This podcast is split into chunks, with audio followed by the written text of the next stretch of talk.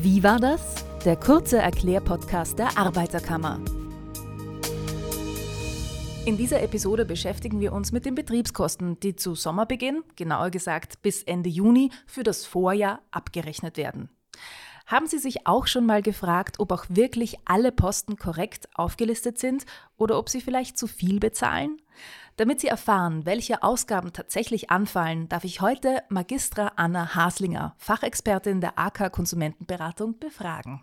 Hallo Anna, danke, dass du uns alles rund ums Thema erklärst. Wir sprechen über die Abrechnung für MieterInnen, aber auch für BesitzerInnen von Eigentumswohnungen. Hallo und danke für die Einladung. Danke dir. Wie schaut also so eine ordnungsgemäße Betriebskostenabrechnung aus? In einer korrekten Abrechnung sind die einzelnen verrechneten Positionen aufgelistet, und zwar immer die Kosten des gesamten Hauses und der davon auf die konkrete Wohnung entfallende Anteil. Die tatsächlich angefallenen Kosten sind dann den bereits geleisteten Vorauszahlungen gegenüberzustellen. So ergibt sich dann ein Guthaben oder eine Nachzahlung. Mhm. Das heißt, es muss auch drinnen stehen, wie groß meine Wohnung ist, Richtig. um das dann aliquot zu berechnen. Genau, also ein Aufteilungsschlüssel, sodass die Abrechnung nachvollziehbar ist. Mhm. Und welche Betriebskosten dürfen dann verrechnet werden? Das Mietrechtsgesetz enthält einen Betriebskostenkatalog. Da werden zum Beispiel aufgezählt die Kosten für die Wasserversorgung, die Kanalräumung, Rauchverkehrung, Müllabfuhr, aber auch Schädlingsbekämpfung zum Beispiel. Mhm. Aber man muss dazu sagen, dass der Betriebskostenkatalog, also dieser Teil des Mietrechtsgesetzes, ist nicht auf jedes Mietverhältnis zwingend anwendbar. Das heißt, hier lohnt sich schon auch einen Blick in den Mietvertrag zu werfen. Möglicherweise findet sich in diesem ein vom Mietrechtsgesetz abweichende Vereinbarung. Mhm. Wenn ich jetzt diese Abrechnung vor mir habe, wie kontrolliere ich die Posten? Wo sollte ich hellhörig sein? Zunächst empfiehlt sich einmal ein Vergleich mit der Abrechnung des Vorjahres, dass ich einmal mir anschauen könnte, ob ich, ob mir eine Position besonders ins Auge fällt, ob ich irgendeine Abweichung, eine besonders starke erkenne. Andererseits sollten mich auch Positionen wie beispielsweise sonstige Kosten hellhörig machen. Mhm. Dahinter verbergen sich nämlich öfter Kosten, die dem Mieter oder der Mieterin eigentlich gar nicht verrechnet werden dürfen. Hier würde es sich also empfehlen, einmal Belegseinsicht zu beantragen. Mhm.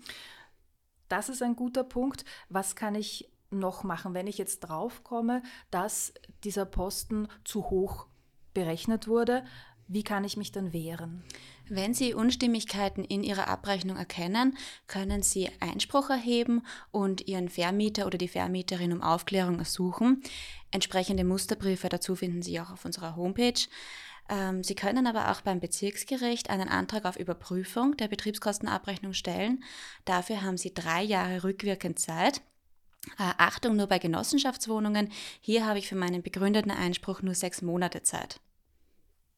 Mhm.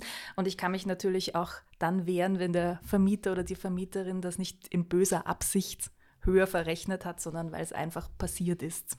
Genau, richtig. Hauptsache, man bezahlt nicht zu viel und man darf sich wehren. Ähm, natürlich muss in so einem Mehrparteienhaus, wie du erwähnt hast, äh, auch eine Reparatur anfallen oder Instandhaltungsarbeiten. Muss ich jetzt präventiv noch extra eine Rücklage zahlen?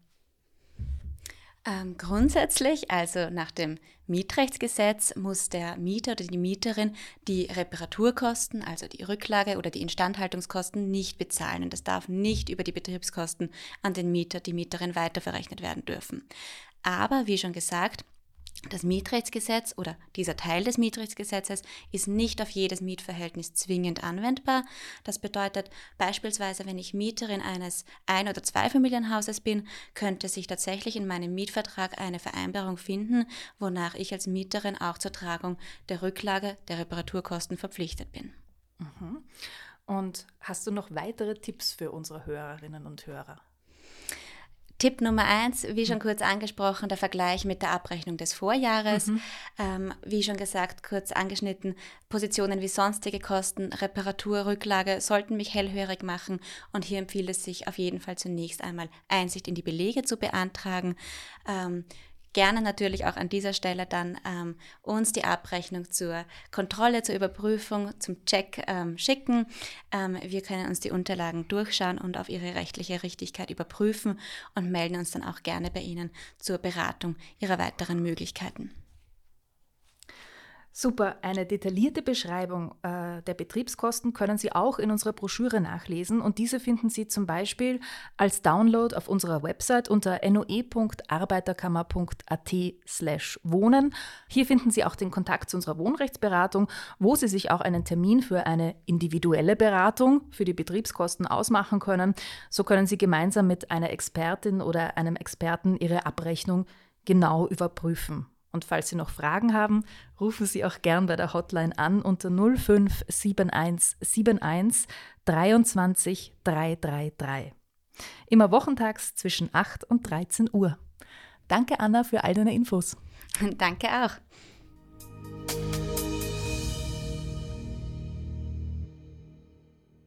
Und wenn euch der Podcast gefallen hat, dann freuen wir uns über eine Bewertung. Wenn ihr Ideen für weitere Themen habt oder euch etwas Spezielles interessiert, schreibt uns gerne auf den Social-Media-Plattformen der Arbeiterkammer Niederösterreich. Bis zum nächsten Mal.